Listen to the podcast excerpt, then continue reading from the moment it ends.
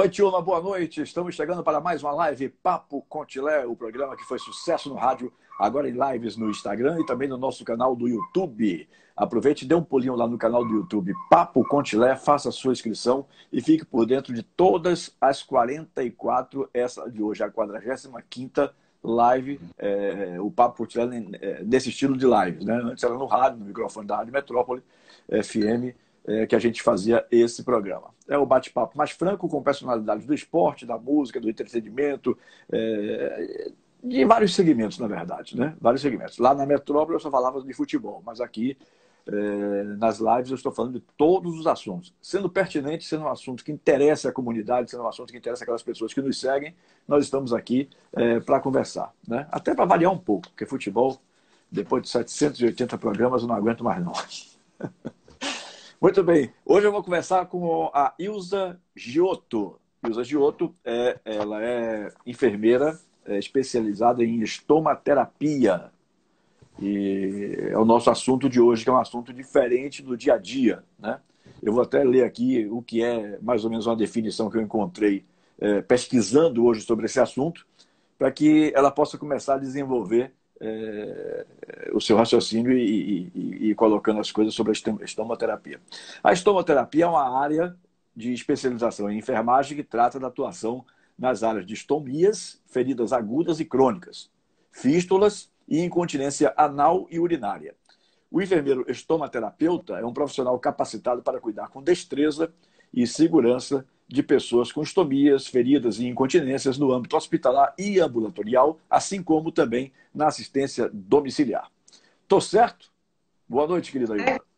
Boa noite, Tilé. Eu vou complementar a minha apresentação, né, que pois você fez. Eu realmente sou enfermeira estomoterapeuta desde 2019, mas tenho 34 anos já na atividade da enfermagem. Né? Trabalhei é, no Hospital Aliança durante 26 anos e, concomitante, trabalhei no Hospital Especializado Otávio Mangabeira durante 30 anos. Hoje sou servidora pública aposentada e há aproximadamente dois anos exerço a estomoterapia e outras atividades afins da enfermagem domiciliar, uhum. atuando de forma autônoma.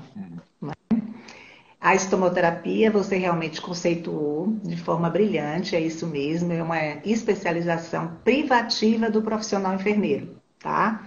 É, esse profissional ele faz um curso Lacento de 480 horas, tá?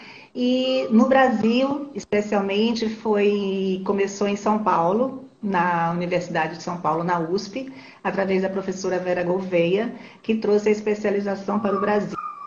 Aqui da Bahia, né?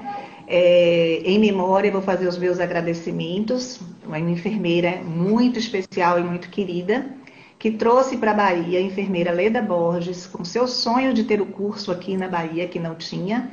Né? Em 2017, iniciou esse curso, que concluiu em 2019. Leda Borges implantou, coordenou durante. E nós somos é, a turma da Leda Borges, a primeira turma de estomoterapia de Salvador tá? E juntamente com a enfermeira Eline Borges, uma mineira, né? Que esteve junto com a gente, fez esse sonho se tornar realidade para que Salvador tivesse o curso de estomoterapia na Escola Baiana de Medicina de Saúde Pública.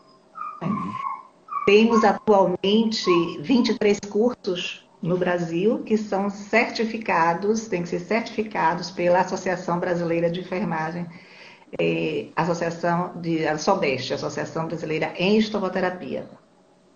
Uhum. Bom, você falou que o, o, o, em 2019, me parece que o curso foi concluído. Então, isso é uma o coisa meu... muito recente aqui na Bahia, né? É, isso. Existem exatamente. poucas profissionais na certa, acredito eu, poucas profissionais que cuidam dessa área especificamente, não? Eu não sei lhe dizer exatamente em termos numéricos quanto nós temos na né? Bahia. É, a que nível de quantidade. Mas só que nós moramos assim num país continental e muitas acabam se concentrando na capital, né? Então, automaticamente, em alguns lugares, esse profissional não existe para prestar a assistência à coletividade. Né? Mas em Salvador nós já temos um número representativo e que, mais que é, durante esse período de 1990, quando esses cursos foram instituídos, muitos profissionais buscaram essa formação em outros estados.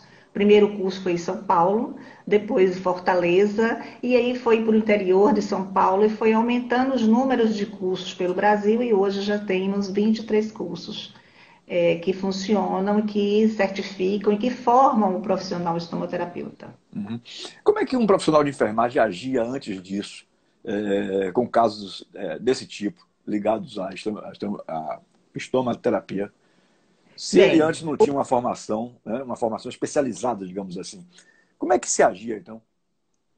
O que, o que que acontecia, vou lhe dizer pela minha experiência. Perfeito. O profissional enfermeiro, e porque eu fui enfermeira durante vários anos, mesmo sem ser especialista. Mas o profissional enfermeiro, ele a partir do momento que ele trabalha, ele é um, um profissional generalista, né? Mas ele, digamos, como, se, como ele tem que aprender, né, a fazer de tudo um pouco, né? E ele prestava essa assistência. Lógico que houve uma evolução automaticamente, assim como tudo se especializa, né? É, hoje, e inclusive dentro da própria estomaterapia, os profissionais buscam as suas áreas afins para estudar mais. Uhum. Mas a assistência era prestada. Lógico que hoje, se você me perguntar se a assistência você tendo num profissional estomoterapeuta, ela vai ser melhor conduzida, com certeza. Né? Se você tem que aprender muita coisa, talvez você não consiga ser tão bom em tudo que você gostaria. Por isso que surgiu as especialidades. Hoje a enfermagem, tanto a enfermagem quanto os profissionais de saúde, como todos os outros, acabam criando seus, suas áreas de interesse e se desenvolvendo para prestar uma melhor assistência à nossa população. É, como aconteceu de um modo geral com relação aos próprios médicos. Né? Antigamente eu me lembro que com 15 anos de idade eu quase fui a falecimento porque é, eu tinha uma doença que ninguém descobria, um, um tipo de verme. Isso eu estou falando de 35 anos atrás. Não, 45 anos atrás. Né? É, e nós tínhamos o médico de família, aquele que ia na casa, atendia as pessoas. Então, hoje bem diferente, cada um é especializado. E o médico de família sabia de tudo, tratava de todas, todas e qualquer é, né, é, sintoma que a pessoa tivesse.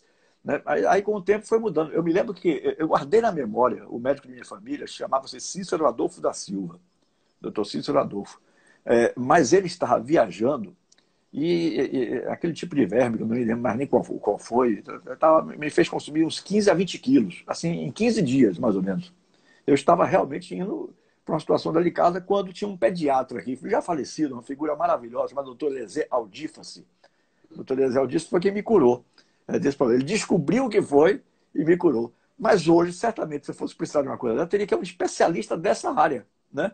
Porque, como você estava colocando, todo, ah. a própria medicina se especializou em diversos é, aspectos, diversos é, segmentos, né? É, não existe mais esse tal médico de família. Hoje é muito difícil você encontrar um que trate de tudo. Chile, hoje a coisa mais difícil é quando alguém me pergunta: é, você indica alguma, algum clínico médico? Eu realmente eu nem sei, eu conheço os especialistas clínico médico, eu fico procurando, eu tenho que pensar nesse profissional, né? Mas de qualquer forma, a enfermagem, ela tem que as enfermeiras que não têm essa especialização, o que é que acontece? Cabe às especialistas hoje preparar essas enfermeiras de uma certa, né? Uhum. Para para agir, para conduzir da melhor forma possível com é, a, a, a área de interesse da estomoterapia. Uhum. Me diga uma coisa, Ilza, é, quais são as doenças assim, é, é se eu estiver fazendo uma pergunta que não seja muito bem colocada, me perdoe, que é coisa de leigo. Viu? É, não, pode E aí eu estou tentando fazer, fazer, por exemplo, eu acho que esses tipos de programa de entrevista a gente tem que fazer, é, por mais até que saiba, mas deve fazer uma linguagem sempre popular, né, para poder o povo entender o que, é que você está querendo passar. Então, quais são os tipos de doença que se encaixam nessa área é, que é tratada por um estomaterapeuta? Por exemplo, apendicite, por exemplo, é uma doença comum. Ela é dessa área? Bem, o que vou, vou, vou fazer a minha. Né? Entendi, entendi o seu raciocínio. Ótimo. O que interessava era isso. Isso, vamos lá. O que é que, o que, é que acontece? Né? Na área, a área da estomoterapia, ela nasceu né, há muitos anos é, em decorrência dos estomas. Uma ileostomizada começou a cuidar, por ser ileostomizada, ela é, adquiriu o trato e começou a cuidar das pessoas portadoras de estomia. Bem, eu preciso dizer para você primeiro o que são estomas, para a gente começar a entender e as pessoas, pessoas, que estão nos assistindo uhum. entender, entender, também. Bem, estomas são aberturas de, que são feitas dos órgãos para o exterior. Nós temos alguns tipos de estomas. Temos estomas respiratórios, que são as traqueostomias, quando os indivíduos, ou por intubação prolongada, ou por qualquer outra necessidade de insuficiência respiratória, precisamos ter um acesso à traqueia para que a respiração se faça efetiva. Isso é um estoma, traqueostomia. Nós temos estomas digestivos de alimentação, pacientes acamados que com problemas de deglutição, sequelas neurológicas, precisam se alimentar não consegue passar pela boca, então é feito um trajeto através de, um, de uma sonda, né, chamado gastrostoma, é onde é feita uma alimentação. O estomoterapeuta cuida desses estomas. Temos também os estomas de eliminação, que são estomas as urostomias, que por câncer, traumas, anomalias congênitas, são confeccionados urostomas, né? onde treinam urina. E temos também os estomas intestinais, que são as colostomias e as ileostomias. O que vem a ser colostomia?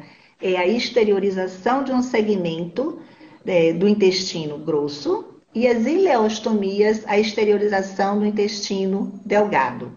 O que leva à exteriorização do intestino grosso, intestino delgado? Doenças inflamatórias, retocolite ulcerativa, né? diverticulite, tá? Que você pode precisar, numa fase avançada de uma cirurgia, fazer de urgência, por traumas, como que aconteceu, que o nosso presidente foi vítima de arma branca e ficou um tempo colostomizado. Né? Foi uma coisa temporária, que eles podem ser temporários ou definitivos, por câncer, né? Isso são os estomas. Uhum. Mas nós temos também outras coisas. Nós temos as feridas, né? As feridas agudas e as feridas crônicas. O que são feridas agudas? As feridas agudas são as incisões cirúrgicas são provocadas, são feridas agudas. As feridas, os traumas são feridas agudas. Mas se essas feridas persistem por mais de quatro semanas, sem houver um processo cicatricial, elas se transformam em feridas ditas feridas crônicas. Quais são essas feridas crônicas?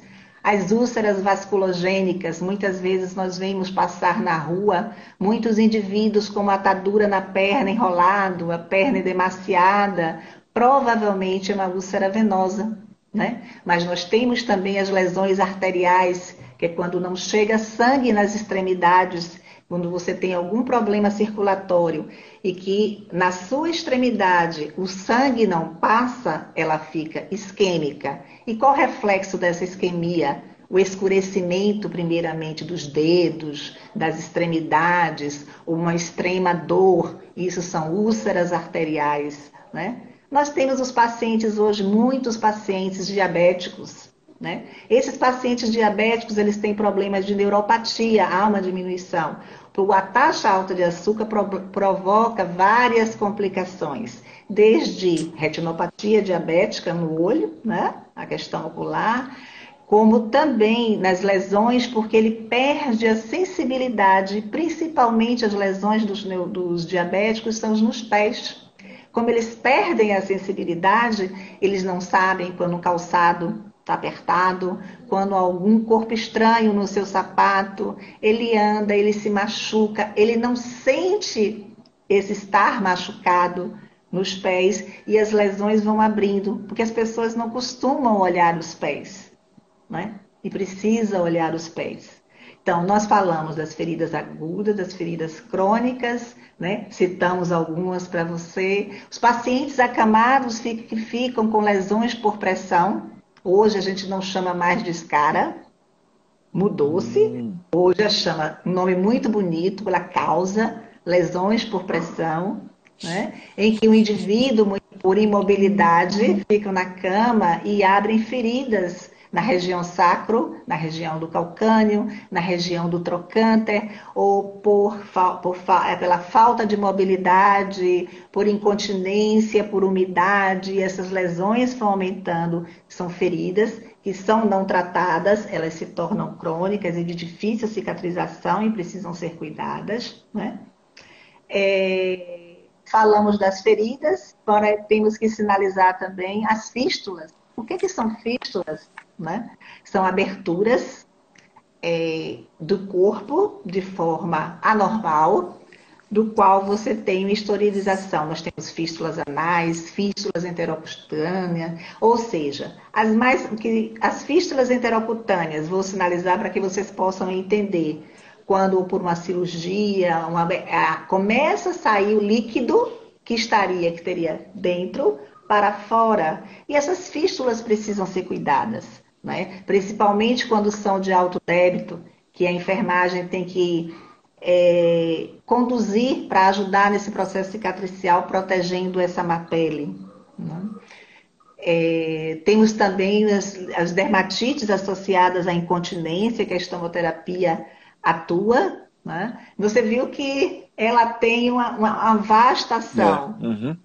E as incontinências, porque temos a incontinência anal, seja por, por, principalmente nas mulheres, por traumas de parto ou por pessoas com alterações neurológicas que têm incontinência anal, que é a perda né, de gás ou de fezes propriamente. A incontinência urinária, que infelizmente afeta mais as mulheres, vocês homens são privilegiados, a salvo quando fazem prostatectomia ou quando tem algum déficit neurológico, que a prostatectomia tem um risco de ter incontinência, mas não significa que não tenha tratamento, né? E que com isso entra o profissional estomoterapeuta para ajudar no processo de reabilitação desses indivíduos. É uma gama de ações em que a estomoterapia atua. É muito vasta.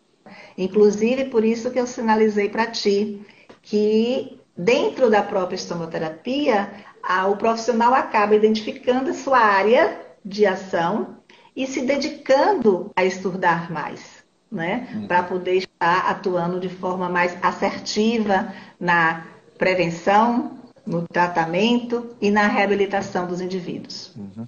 Bom, eu não estou aqui querendo fazer nenhuma consulta, não, mas é, eu, vou dar, eu, vou dar, um depoimento pessoal aqui. É, Pode dar. Eu tenho há 14 anos, não, mais um pouco, há 15, 16 anos, polineuropatia nos membros inferiores, nos pés né?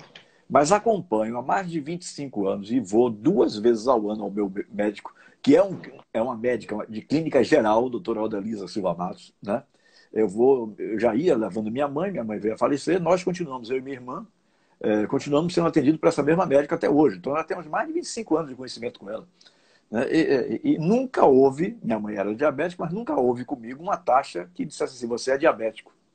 É, então, é, por isso essa pesquisa sempre permanente, né? Porque precisa, precisava se achar um, um, um, Já fiz vários exames de circulação sanguínea, dá, dá tudo normal, mas os meus pés vivem latejando praticamente 24 horas do dia, né?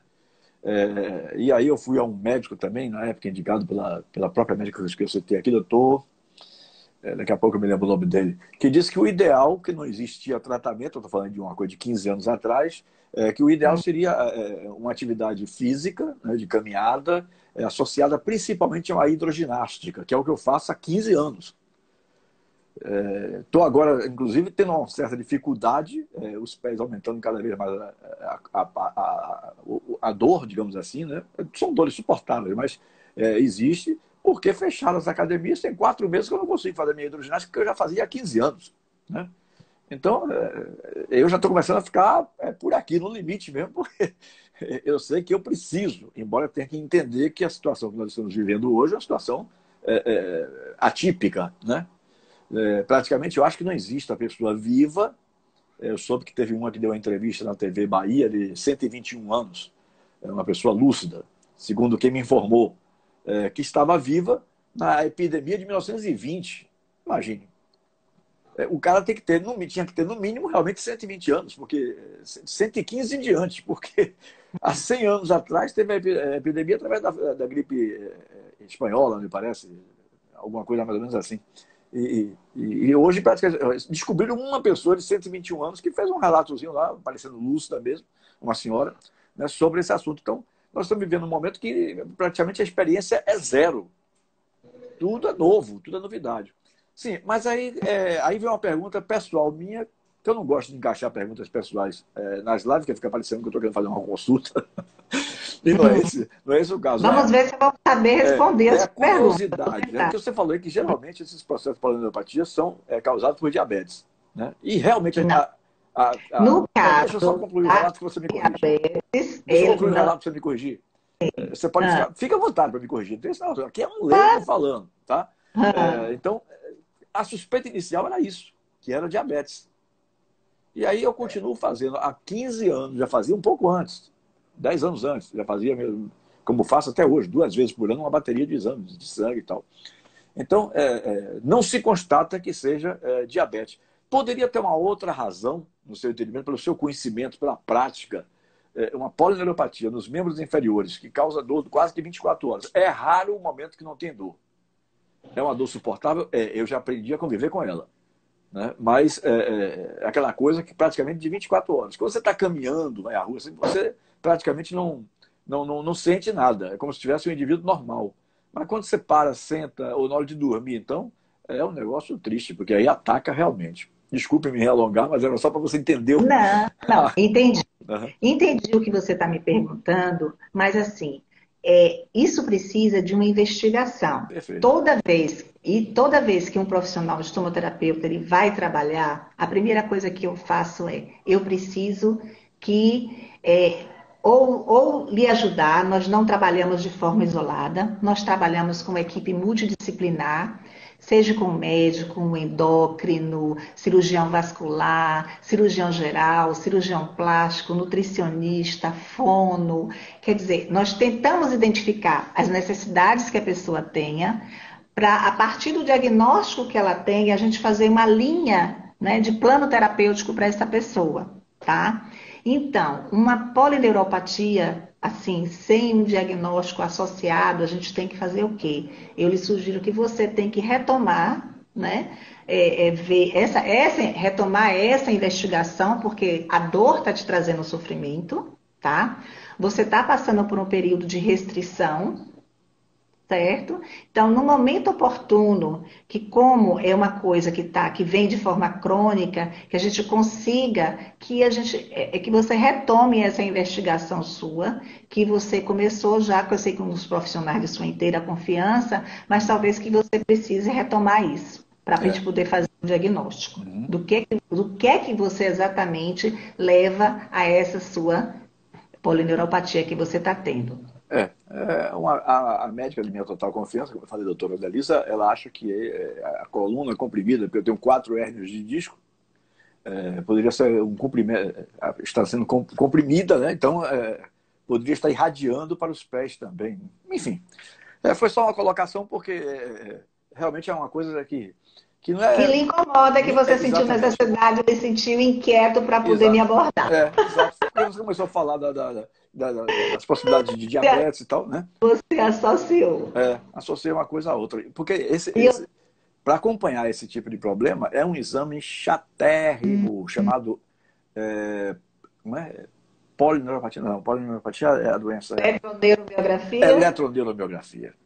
Que, se eu disser que dói, eu estarei mentindo, mas é incomoda pra caramba, que são aqueles choquinhos, sabe?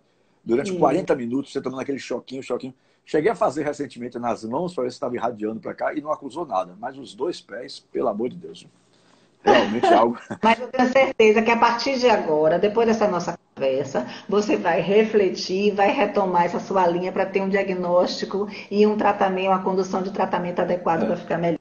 É, porque, na realidade, eu decidi o seguinte, que nem tudo tem cura. Você pode amenizar, né? É, uma atividade física, um, um, tipo de medicamento que você toma, aí eu já estou ampliando, não é só para o meu caso, não. Eu estou falando de doenças de um modo geral. Às vezes não tem a cura e você tem que tentar descobrir um paliativo para você ir é, não sofrendo tanto, né? É, como se for o caso de não se cuidar, né? Então, não. isso aí não é só para a. Cuidar. Isso, é para qualquer outra patologia que você tem. A gente tem que se cuidar. Nós estamos e nós estamos adentrando falando assim, nós precisamos, apesar dos tempos que nós estamos vivendo, nós é, estamos passando por uma turbulência e nessa turbulência nós não podemos ficar. Das duas coisas que a gente pode fazer são pendulares, né? São extremistas. Ou você não valoriza né, o que está acontecendo, que é o Covid-19, a pandemia em que a gente está vivendo, ou você valoriza extremamente, tá? Que você entra na zona do desespero uhum. e se paralisa, tá? E você não faz mais nada. Então, desses dois extremos, nós, como dizia nosso filósofo Aristóteles, nós temos que ficar no caminho do meio. Nós temos que procurar uma flexibilização e adaptabilidade né, para resolver os nossos problemas, porque nós não sabemos quando nós vamos ter uma vida liberada ou, ou ficaremos tranquilos. Então, nós temos que tentar resolver nossos problemas é, da melhor forma possível, né? Nós não podemos esperar que uma dor abdominal vire uma apendicite supurada porque estamos com medo, né? Nós não podemos deixar que uma obstipação intestinal crônica de muitos dias e uma evolução que vire uma obstrução intestinal de uma cirurgia de urgência. E eu estou lhe sinalizando isso de casos de pessoas próximas a mim que passaram por isso, né? E que, pelo medo de procurar a equipe de saúde por conta de, dessa pandemia, né, tomou essas medidas extremistas né? Então, hoje, os profissionais estão se reinventando, montando estruturas para que prestem assistência a essas pessoas que necessitam, inclusive com protocolos, mudanças de fluxo, para que gerem segurança para que o atendimento aconteça. É, Esse, eu tenho, essa é a nossa realidade. É, eu tenho ouvido até alguns depoimentos. É, eu gosto de acompanhar quando surgem essas novidades para ficar bem informado, né?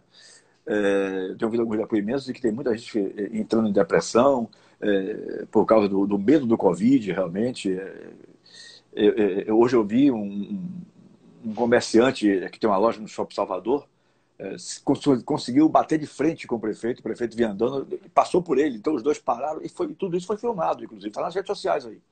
É, o cara fazendo um apelo dramático porque você viu o pânico na cara do cidadão, né? que já não tem mais como pagar as contas, ele é lojista do Salvador Shopping. E, você via a figura do prefeito ACM Neto trans, assim, transtornada com aquilo que estava ouvindo, sendo sensível, mas também tendo que ter né, a cautela por ser aquele que dirige a cidade. Quer dizer, é uma situação realmente muito delicada essa que nós estamos vivendo hoje, sem dúvida nenhuma. Né?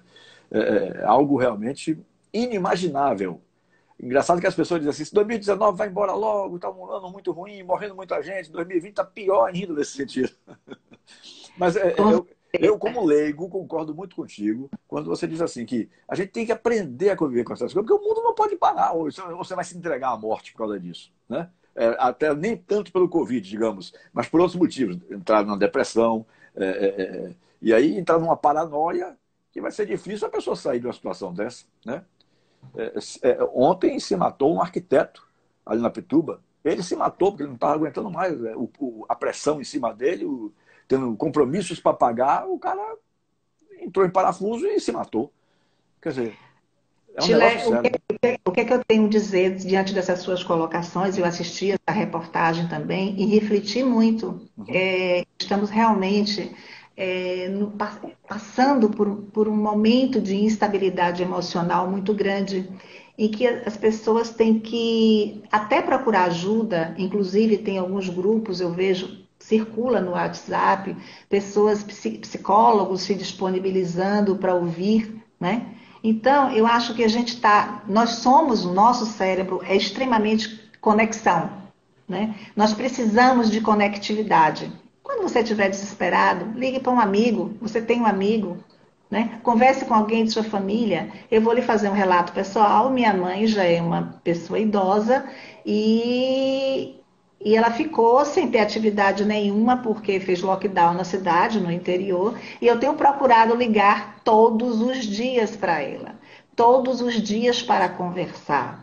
Então, nós temos que usar os recursos que nós temos. Nós temos o celular, nós temos a plataforma Zoom, nós temos os amigos. Né? Nessa hora, você tem que procurar os seus amigos para conversar. Se essa ajuda não for suficiente nesse momento de desespero, você tem que procurar os profissionais que estão especializados para lhe prestar ajuda nesse momento. Porque é um momento de crise. Você pode precisar de um psicólogo para te ouvir, que vai ter uma escuta, eu chamo isso uma coisa muito importante, escuta qualificada.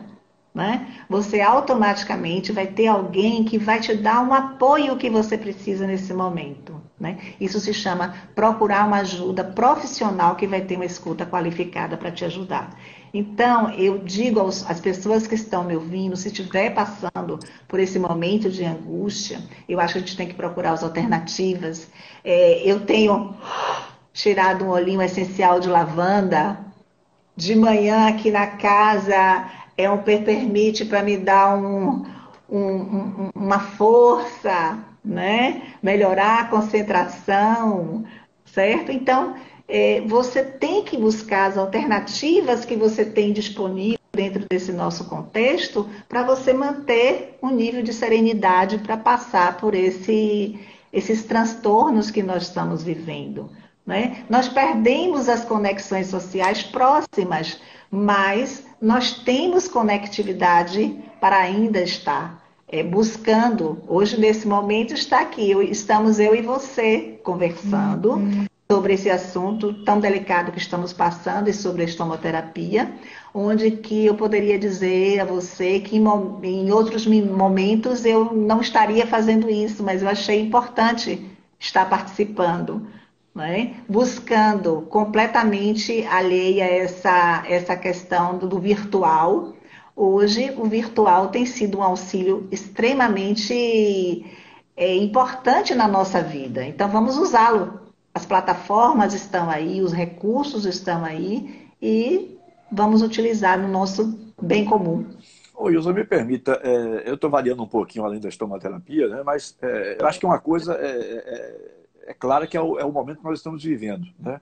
É, ninguém fala em outra coisa, não ser Covid. Aí eu estou querendo é, buscar a sua experiência para é, ouvir a sua opinião em, em algumas colocações que eu estou fazendo aqui. Você acha, você é dessa tese de que o mundo vai mudar depois da pandemia? Você acha que vamos sofrer alguma transformação, algum aprendizado com relação a tudo isso que nós estamos passando e sofrendo hoje? Tilé, quando você fala nós vamos ter algum aprendizado, o aprendizado passa pela individualidade. O aprendizado passa pelo que o outro vai tirar de experiência. É, eu já refleti sobre isso também. E assim, eu sei de, posso lhe dizer uma coisa. Nós vamos é, estar mais pobres, estamos passando por um momento socioeconômico econômico muito difícil. Nós tivemos essa entrevista aí pra, tão presente que você sinalizou, né? Nós estaremos mais virtuais, porque não, não, não haverá retrocesso né, do uso das plataformas digitais e do uso desses recursos. Talvez se diminua, mas estará muito mais intenso, porque as pessoas aprenderam, ou se aprenderam ou estão buscando o manuseio delas, utilizar esses recursos, né? E o que a gente percebe que a população tem sido mais, é, uma palavra chamada empática, né? Empática no sentido de se importar, como a gente consegue se sensibilizar com o outro, né? no sentido de, de, de estar preocupado com o que o outro está pensando, com o que o outro está passando, e numa tentativa de tentar ajudar de uma forma é, mais global. Então, eu acho que essa empatia, eu espero que ainda continue desperta. Agora, se isso realmente vai acontecer, é, é, é, um, é uma coisa a se esperar. Imprevisível, né? É, como, como, diz, como diz aquele, quem viver, verá. Quem viver, verá, é verdade. ô, ô, ô, ô, Ilza, voltando ao nosso tema, que é estomaterapia. Vamos lá. Terapeuta, você falou na bolsa que foi colocada pelo presidente é, Jair Bolsonaro, quando ele sofreu aquele atentado lá em Juiz de Fora. As pessoas, hum. geralmente, elas reagem bem àquele tipo de bolsa. É, qual é a função dessa bolsa, né, é, na verdade?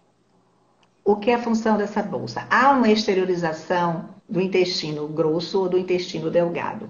E devidas às. Mas o que é que, o que, é que sai dali? Nós é um desvio é, do trato intestinal, ou seja, saem fezes que a consistência das fezes muda de acordo. Colostomia, fezes mais, mais pastosas, porque e ileostomia, fezes mais líquidas. Como você tem uma exteriorização do intestino, você precisa de uma, um equipamento chamado, a bolsa, na realidade, nominalmente, ela, ela é chamada de equipamento coletor. Né? Você pode ter ela, sistema uma peça, sistema duas peças, onde é acoplado no abdômen do indivíduo para que se possa coletar as fezes que saem pelo abdômen. Tá? Então é extremamente importante, a função dela é ela, essa, e tem que ser esvaziada periodicamente para que ela se manter. Né? É um equipamento. O que, é que acontece? O nosso, a nosso abdômen, a nossa pele, não foi preparada para que isso. Deus fez tudo certinho. Deus fez que nós, que nós comemos pela boca, passa pelo esôfago, o estômago começa o seu trabalho maior, o intestino delgado com as enzimas digestivas, o intestino grosso armazenando água e absorvendo água e armazenando fezes, e passa que o intestino grosso tem um tamanho imenso, e lá na ampola retal é feita a eliminação. Ok, você está sentadinho no seu banheiro e você elimina escondidinho e ninguém sabe disso. O que é que acontece? O seu trânsito foi né? Foi desviado e você está saindo pelo seu abdômen. Primeiro, a sua autoimagem está alterada. Né?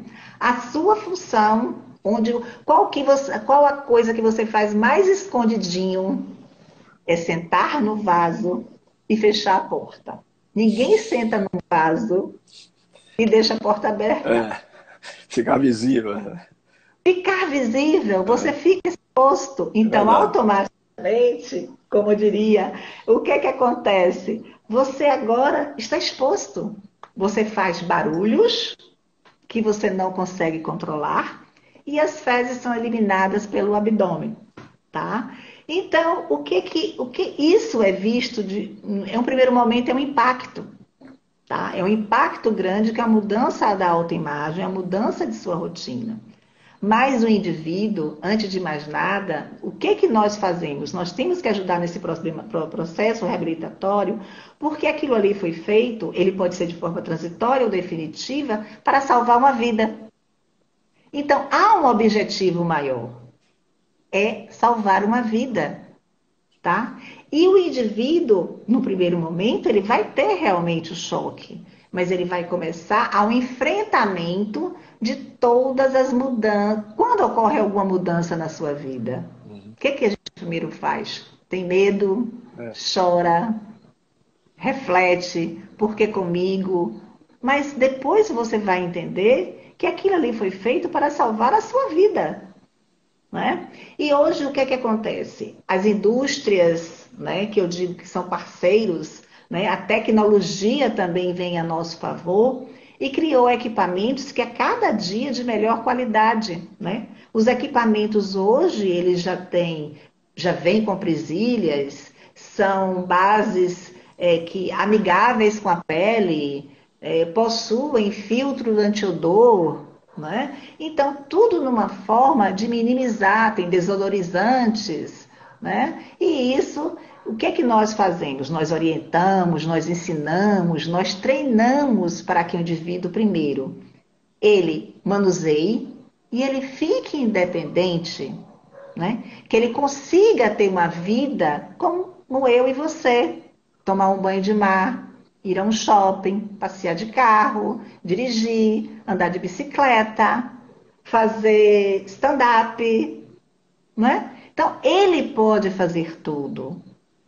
Tá? A bolsa então, não impede nada disso, não é isso que você quer não, dizer, né? Uhum. Isso, não impede. Ele, agora, o, a, como ele vai encarar e como ele vai conduzir a sua vida, isso é pessoal. É. Nós precisamos respeitar o momento de adequação e o que a gente chama de um indivíduo reabilitado é quando ele consegue efetivamente fazer todas as atividades do seu dia a dia. Mas nós estamos aqui para ajudá-lo dentro desse processo, porque a gente não pode permanecer no luto, a gente tem que se olhar e começar a aprender a ter autonomia e autoconfiança e autoestima. Uhum. É verdade, como você me disse hoje de manhã, nem tanto o céu, nem tanto o mar, né? As Isso. pessoas têm que se adaptar à situação, realmente. É, é, é tipo assim, é uma expressão. Se entregar, pode causar Fazer do seu limão a limonada. Isso, isso, é, é uma boa também. É verdade. Por favor, Suíça, que é mais gostosa. Agora, Ilza, me diga uma coisa: é, não é só o atendimento hospitalar né, de uma enfermeira é, que toma não. conta dessa, é, desse não. tipo de situação. Ela, ela, ela, é treinada também a, a, orientar as pessoas no atendimento é, domiciliar, né?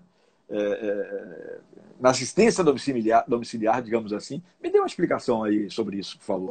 Sim, o que é que acontece? Hoje, graças a Deus, né, eu digo que a área de estomoterapia é uma área muito ampla. É muito ampla porque você pode atuar hospitalar, né? Hospitalar você pode ser enfermeira de assistência, ser estomoterapeuta. Se o seu hospital tiver um serviço de estomoterapia, você pode trabalhar no serviço, mas como você também pode trabalhar como enfermeira assistencial, porque você vai estar apta para isso, porque ele é preparado para tal. Tá? Você pode trabalhar em ambulatórios. Hoje existem vários ambulatórios, existem ambulatórios de, propriamente dito de estomoterapia, ambulatórios de feridas, e que precisa do profissional estomoterapeuta. Né? O profissional estomoterapeuta também pode abrir seu consultório, como hoje qualquer o profissional enfermeiro pode abrir o consultório dele para fazer atendimento, tá? E como também o profissional estomoterapeuta como eu, eu hoje faço assistência domiciliar, né? Eu presto, eu presto assistência de uma forma geral, porque eu tenho uma formação é, ampla, né? E um período, digamos assim, de estrada, que me dá uma experiência, uma vivência que eu posso é, passear tranquilamente em algumas áreas do cuidado na assistência domiciliar, né? E também o estomoterapeuta está na indústria, Hoje, a indústria de insumos, é, de produtos para o nosso trabalho, de cuidados com a pele, de coberturas especiais, de curativos, de placas e bolsas, é, de produtos de prevenção, é, e além, é imensa, e além disso, a área de ensino. Né? Nós temos cursos, você pode fazer cursos presenciais, você pode fazer cursos online, você pode acompanhar na, nas faculdades os outros, as outras pessoas em formação de graduação, você consegue fazer isso, né? Com essa sua formação de especialista, você consegue. Né? Então, você tem um leque de opções de trabalho. E dentro da estomoterapia, quando a gente começar a conversar um pouco mais, você vai perceber que as pessoas acabam se aprofundando e se especializando no, no, no decorrer da nossa conversa. Uhum. É, pode, pode esmiuçar mais um pouquinho sobre isso aí, para a gente não, não, não, sair do tema, continuar encaixado ah. na, na, situação. O que, é que você gostaria de dizer a mais sobre isso?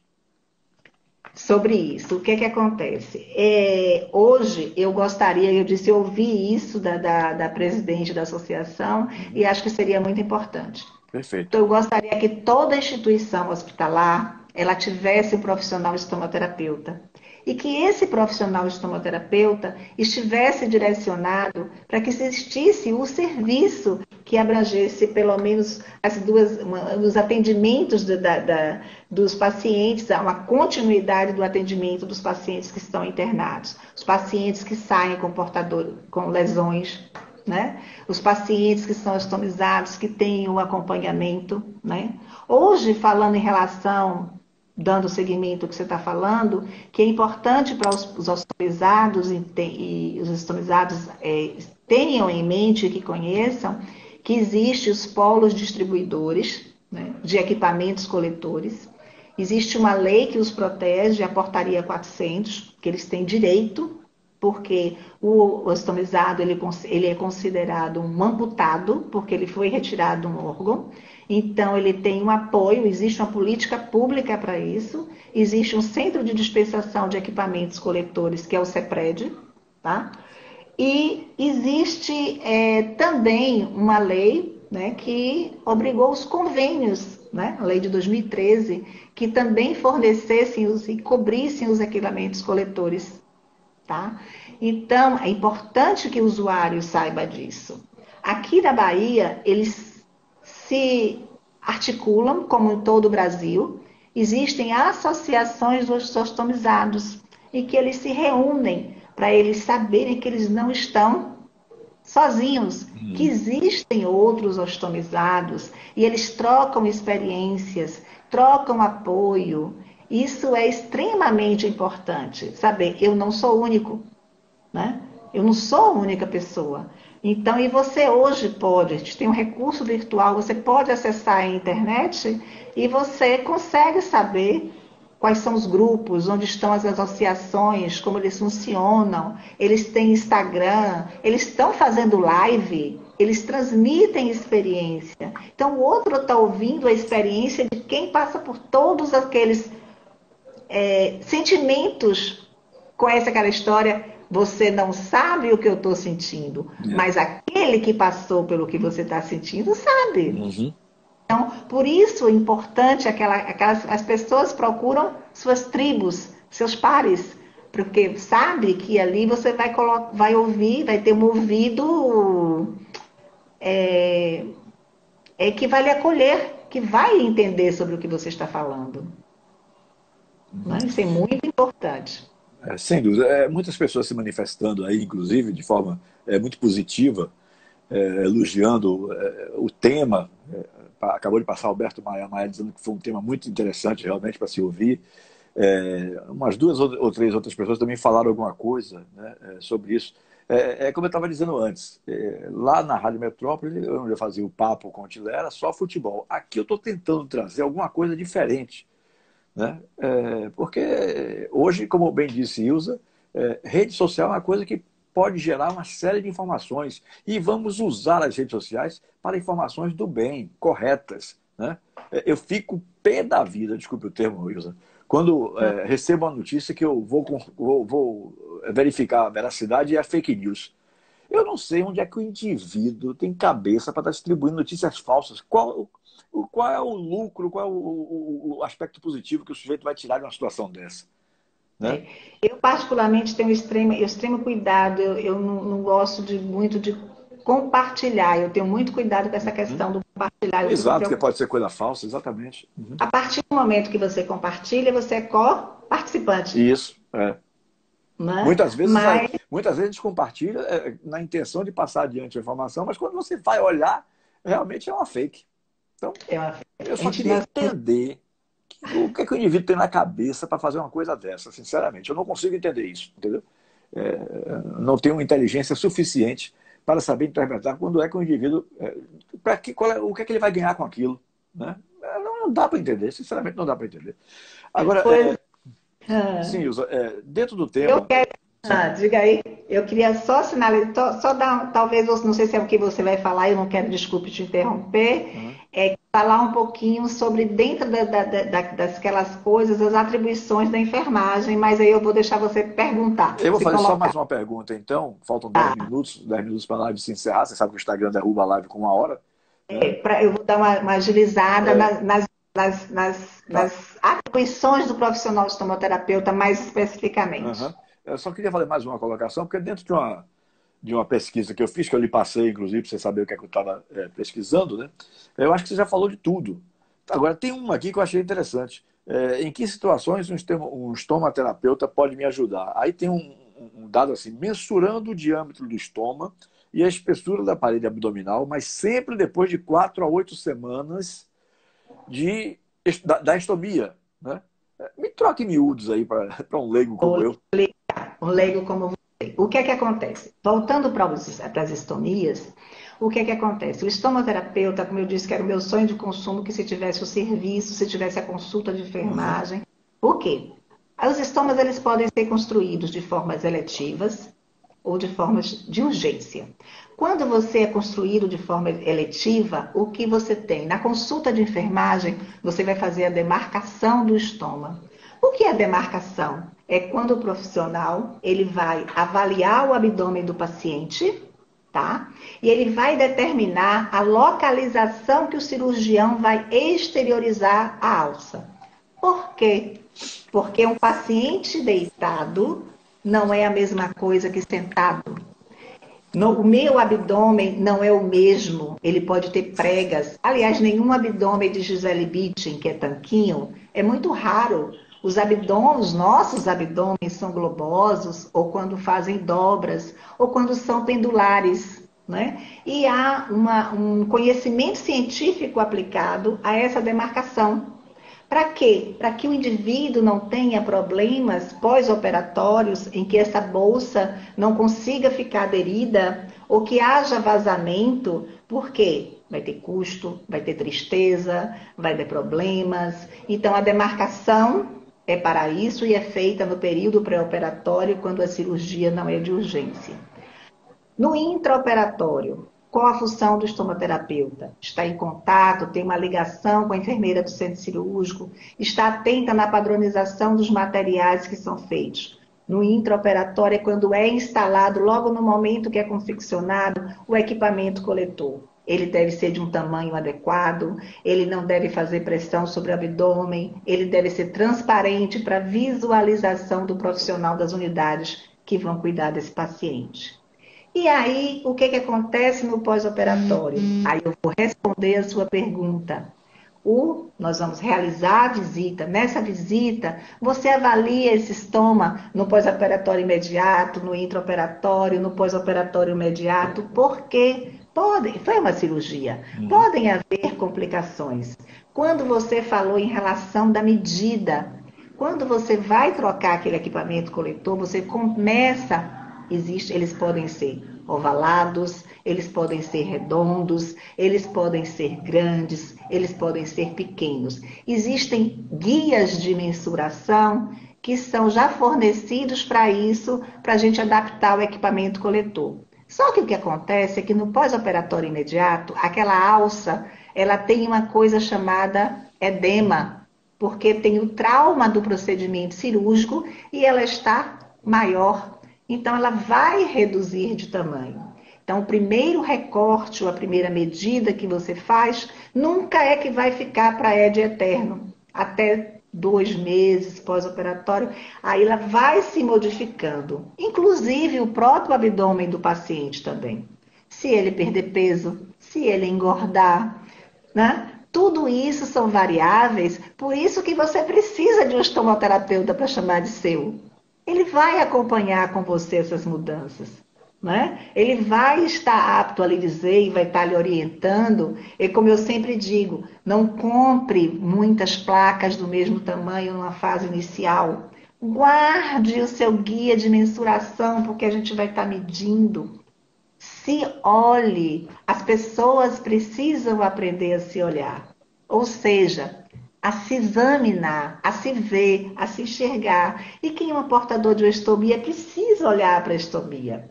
Precisa ver como ela está. Ela tem um aspecto que ela é considerada normal. Ela tem que estar vermelhinha. Ela não pode estar enegrecida. Significa que isquemiou, que faltou oxigênio. É uma complicação. Você tem que fazer um recorte adequado, porque você não pode apertar, porque senão vai, vai fazer o quê? Vai sangrar, né? Então você não pode fazer um recorte muito largo, porque vai ficar mais fácil para você.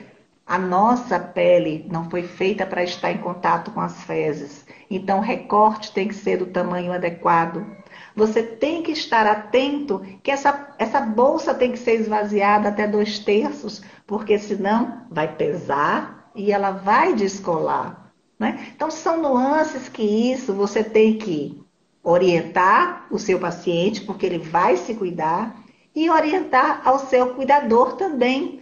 ele tem que haver uma, uma tríade entre o profissional, você identificar, esse cuidador pode ser a esposa, pode ser o filho, pode ser o irmão, quem vai estar próximo, que nem sempre é a pessoa que a gente imagina que é o mais próximo. Próximo, a primeira pergunta que eu faço é: quem que vai estar com você nos seus primeiros momentos? Então a gente tem que respeitar, identificar essa pessoa que vai estar para poder ajudar e envolver sempre o paciente no seu cuidado, tá? Então eu você agora entendeu o, a colocação que você leu uhum. para você saber o porquê que a gente tem uhum. que fazer gradual essa medida. Uhum. Muito bem, é, um abraço para o Luciano Reis, ele apareceu aí batendo as palminhas, para o Aldo França, que disse que, é, que a live está muito boa, o tema interessante, duas pessoas é, que ele gosta, que ele admira tal. É, muito bacana mesmo a reação. É, eu estou aqui é, observando as, as, reações, né? Às vezes não tão concentrado nelas, porque como é um assunto novo para mim, eu preciso estar atento às respostas da convidada, né? Para poder, senão não vou, não vou entender o que eu estou fazendo aqui. É, sim, eu vou, eu vou encerrar como eu encerraria se tivesse no programa da Rádio Metrópole, ou de uma outra emissora. Vou até parar de ficar citando só Metrópole, Metrópole, Metrópole, parece que eu não tenho saudade, alguma coisa, mais ou menos assim. É, eu sempre dizia lá, deixei de fazer, faltam três minutos para encerrar, deixei de fazer alguma Nossa, pergunta. Nossa, passou o tempo rápido! É, não, mas isso, aliás, três não, 1h44, olha aí, que aparece um aviso aqui, 1h44. Deixei de fazer é. alguma pergunta sobre alguma coisa que você queria falar? Tem uma coisa que eu queria, eu queria abordar em relação às feridas. Tá. tá? Agora vai ter que ser bem resumido. É rapidinho. Um minuto e trinta só temos. Pronto. Eu só quero, eu só quero colocar para vocês, aos pacientes portadores de lesão, que seu profissional estomoterapeuta é o seu profissional habilitado para, me, para melhor indicar a sua melhor terapia. O paciente ele tem que ser avaliado de uma forma holística e de uma forma completa. Ele não é só a ferida, ele é o paciente. O paciente ele tem uma lesão, uma causa, né? Que você tem que fazer o diagnóstico dessa causa e dentro desse contexto ver todas as nuances e todas as coisas que influenciam. E esse profissional vai poder te ajudar. Como a gente só tem um minuto ou menos que isso diante 40 da minha segundos. Fala, pronto, 40 segundos. 40 segundos para mim fazer a homenagem à enfermagem, tá? Hoje nós estamos no